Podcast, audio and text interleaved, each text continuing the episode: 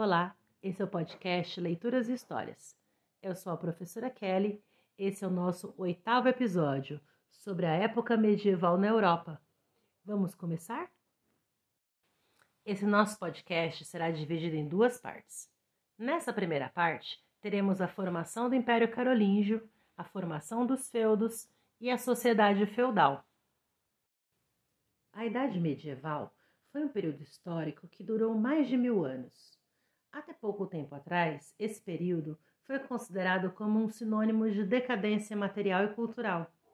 No entanto, a época medieval teve grande importância para a formação da Europa e do próprio mundo moderno. A formação do Império Carolíngio. O Império Carolíngio foi importante para a consolidação do sistema feudal. Os povos germânicos formaram vários reinos nas regiões onde antes existia o Império Romano do Ocidente. Entre esses reinos havia o dos visigodos, o dos anglo-saxões, o dos vândalos e dos francos. Uma das principais características desses reinos era a combinação de tradições romanas e germânicas. Os germânicos se diferenciavam dos romanos quanto à organização do Estado. Não tinham leis escritas nem instituições políticas como o Senado ou a Assembleia. Assim, o poder e o próprio reino eram compreendidos como propriedades dos reis. Nesses reinos, as relações entre o rei e os súditos baseavam-se nos laços de fidelidade e honra, ou seja, na consideração, conferindo ao rei por sua grandeza e posição social ocupada. O Reino Franco. Entre os reinos germânicos, houve um que se tornou muito poderoso, o Reino Franco, localizado na Gália. Esse reino alcançou uma maior estabilidade, principalmente em razão das relações estabelecidas com a Igreja Católica, que naquela época passava por um período de fortalecimento. Depois de unificar os francos em 496, Clovis converteu-se ao cristianismo a aliança com a Igreja Católica aumentou o poder de Clovis e permitiu a expansão do reino, pois a unificação do território da Gália e a conversão de seus habitantes ao cristianismo era favorável a ambos. O poder do rei Clovis foi fortalecido pela prática da doação de parte das terras conquistadas para a Igreja e para os chefes militares. Depois da morte de Clovis, no entanto, o reino franco passou por um período de divisões entre os herdeiros do trono e se enfraqueceu. Nessa época, o governo começou a ser exercido pelos chamados majordomos ou mordomos do palácio. Ma o mais conhecido dos majordomos foi Carlos Martel, que deteve o avanço dos árabes na Europa, vencendo a Batalha de Poitiers em 732.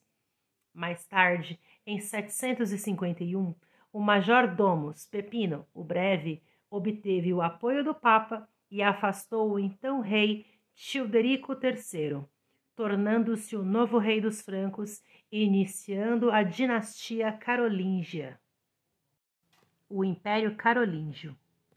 O mais importante rei da dinastia carolíngia foi Carlos Magno. Esse rei cristão conquistou vários reinos germânicos e converteu-os ao cristianismo. As vitórias de Carlos Magno e a conversão dos povos conquistados ao cristianismo deram-lhe grande prestígio junto à Igreja. A constituição de um poderoso império cristão interessava a Igreja Católica, pois favorecia a expansão do catolicismo. Assim, na noite de Natal do ano 800, o Papa Leão III coroou Carlos Magno como imperador. Desse modo, desde a queda do Império Romano do Ocidente, pela primeira vez formava-se uma unidade política na Europa Ocidental. O Vaticano. O atual território do Estado do Vaticano, onde se localiza a sede da Igreja Católica, é apenas uma pequena parte do território que foi doado ao Papa por Pepino, pai de Carlos Magno, por volta de 754. Condes, marqueses e duques. Apesar de ser católico, Carlos Magno preservou vários costumes germânicos, como as leis de tradição oral e a doação de parte das terras conquistadas aos chefes militares. Para administrar o império, Carlos Magno dividiu em cerca de 200 condados e entregou a administração de cada condado a um conde, que era auxiliado por um bispo. As regiões de fronteira, chamadas de marcas, eram administradas pelos marqueses. Eles eram normalmente homens de confiança do rei e com força militar suficiente para defender os domínios do império. Já os maiores e mais importantes territórios, chamados de ducados, eram administrados pelos duques. Essas pessoas acabaram constituindo a base da nobreza na Europa. Após a morte de Carlos Magno, em 814, o império foi dividido entre seus três filhos. Com a divisão, houve um enfraquecimento do poder dos reis e um fortalecimento do poder dos nobres. Além disso, a partir do século X, houve uma nova onda de invasões. Árabes, húngaros e vikings, vindos de diferentes regiões, causaram grande devastação na Europa enfraquecendo ainda mais o poder dos reis. Os feudos. A descentralização política, que acompanhou o declínio do Império Carolíngio, contribuiu para a consolidação do feudalismo. O feudalismo começou a se formar na época do declínio do Império Romano, com as invasões e ataques dos povos germânicos. Houve uma redução no comércio e nas atividades urbanas além de um intenso refúgio de grande parte da população das cidades para o campo, buscando abrigo junto aos proprietários rurais. Esse processo, chamado de ruralização da economia, contribuiu para a formação da sociedade feudal, que tinha a agricultura como base da economia.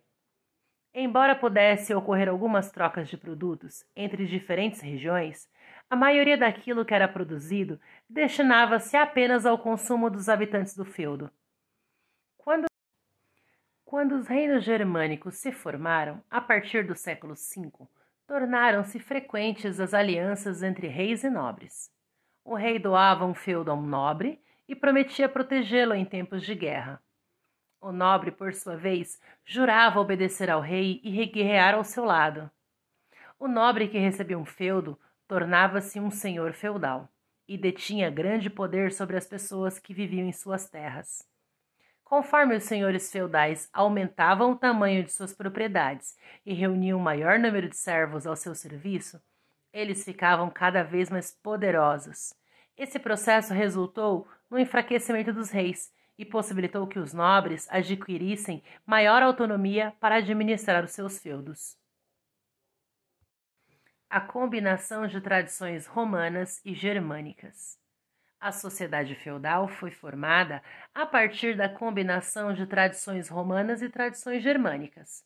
O colonato, por exemplo, de origem romana, consistia na obrigação dos trabalhadores rurais em entregar parte de sua produção e de trabalhar alguns dias da semana nas terras do senhor, isto é, o proprietário de terras. O juramento de fidelidade que os nobres feudais prestavam entre si, por sua vez, era uma tradição germânica essa tradição teve origem no comitatus, grupos de guerreiros armados e formados pelos germânicos em épocas de guerra.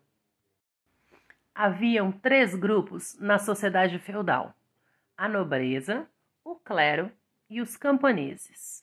Vamos ao primeiro, a nobreza.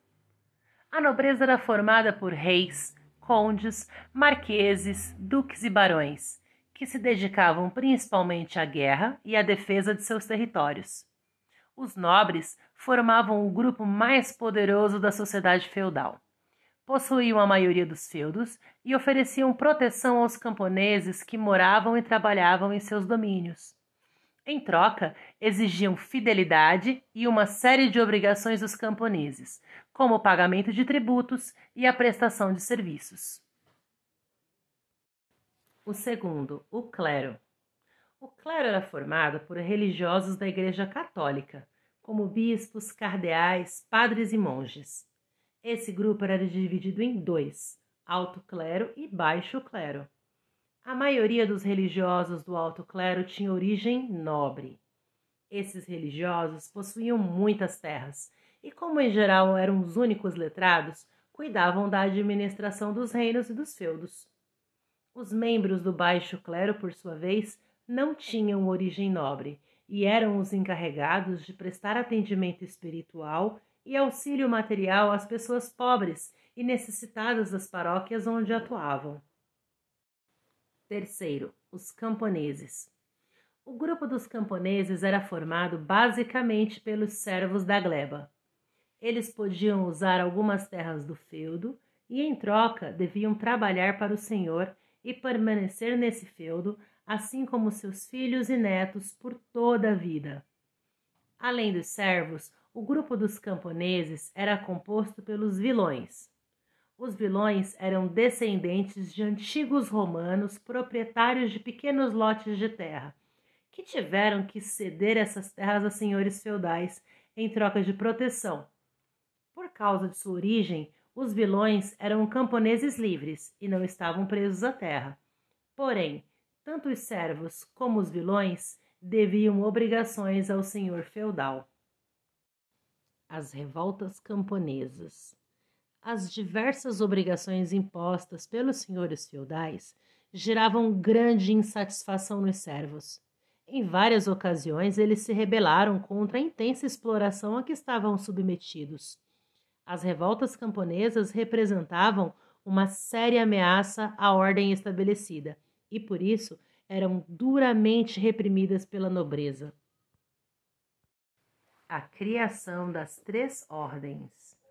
A divisão da sociedade feudal em três ordens era justificada por um modelo ideológico criado pelos pensadores da Igreja. De acordo com esse modelo, desde que o mundo foi criado por Deus, foram distribuídas tarefas diferentes para cada grupo humano. Os nobres, belatores, deveriam lutar para proteger o povo. Os membros do clero, oratores, deveriam orar pela salvação de todos. E os camponeses, laboratores, deviam trabalhar para sustentar a todos. De acordo com a Igreja, essas três ordens eram dependentes entre si o que contribuía para o bom funcionamento da sociedade. Historiadores contemporâneos, no entanto, defendem que essa divisão legitimava a desigualdade social entre as ordens, já que as diferentes condições sociais eram entendidas como uma vontade divina. Além disso, contribuía para justificar a posição de domínio da Igreja, colocando-a acima do restante da sociedade. Os castelos medievais, além de moradias, funcionavam como fortalezas militares para garantir a defesa contra ataques de invasores. Para proteger os moradores do feudo contra ataques inimigos, os castelos tinham muralhas de pedras muito altas e torres ainda maiores que as muralhas. Estas torres serviam para vigiar as áreas em torno dos castelos, Graças ao seu sistema defensivo, era muito difícil invadir um castelo. Em um ataque, geralmente, os inimigos cercavam o castelo e tentavam subir os muros por escadas móveis, mas antes que atingissem o topo, podiam ser derrubados. Os invasores dispunham também de catapultas, engenhos que lançavam pedras e objetos em chamas por cima das muralhas. Para conseguir conquistar um castelo, geralmente os atacantes tinham que manter o cerco durante meses, impedindo o fornecimento de água e de alimentos até que os defensores se rendessem. Os cavaleiros eram guerreiros a serviço do senhor feudal e, ao mesmo tempo, guardiões dos castelos. Nas batalhas campais, eles podiam lutar montados a cavalo ou a pé. Para se proteger, vestiam uma armadura muito pesada. Suas armas podiam ser de ataque e de defesa. Entre elas estavam uma longa lança, a espada de dois gumes e um escudo de metal. O dia a dia no castelo. O senhor feudal e sua família ocupavam como residência os melhores quartos do castelo. Além da família do senhor e dos cavaleiros, o castelo abrigava seus criados e alguns camponeses mais próximos. Várias atividades eram realizadas no pátio interno do castelo, inclusive desde trabalhos de artesãos até o treinamento dos torneios dos cavaleiros. Na atualidade, com a invenção do canhão, lá no século XIII, os castelos perderam a sua função defensiva, pois as suas muralhas não resistiam aos bombardeios. Grande parte dos castelos construídos durante a Idade Média ainda existem nos dias de hoje. De alguns sobraram apenas ruínas, mas vários foram restaurados e transformados em hotéis e pontos turísticos, ou passaram a abrigar instituições públicas, como parlamentos e museus. E chegamos ao final dessa primeira parte do episódio. Espero que vocês tenham curtido. Eu adorei. Nos encontramos no próximo podcast. Até lá!